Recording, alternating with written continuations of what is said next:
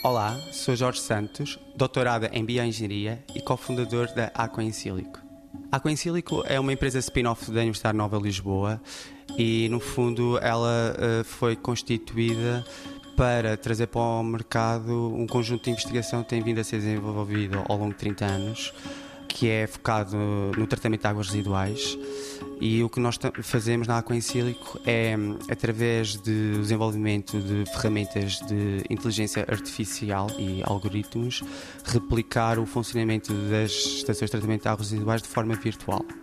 Qual é que é o objetivo, no fundo, desta digitalização?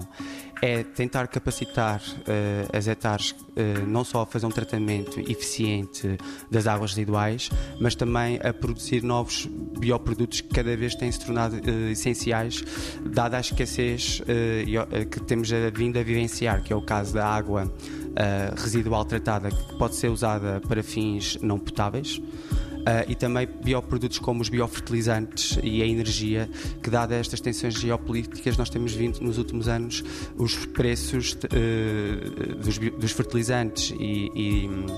e, das, uh, e da energia têm vindo a aumentar. Então as hectares podem de facto ser uma solução alternativa para a produção destes novos bioprodutos. 90 Segundos de Ciência é uma produção conjunta Antena 1, ITQB e FCSH da Universidade Nova de Lisboa, com o apoio da Fundação para a Ciência e a Tecnologia.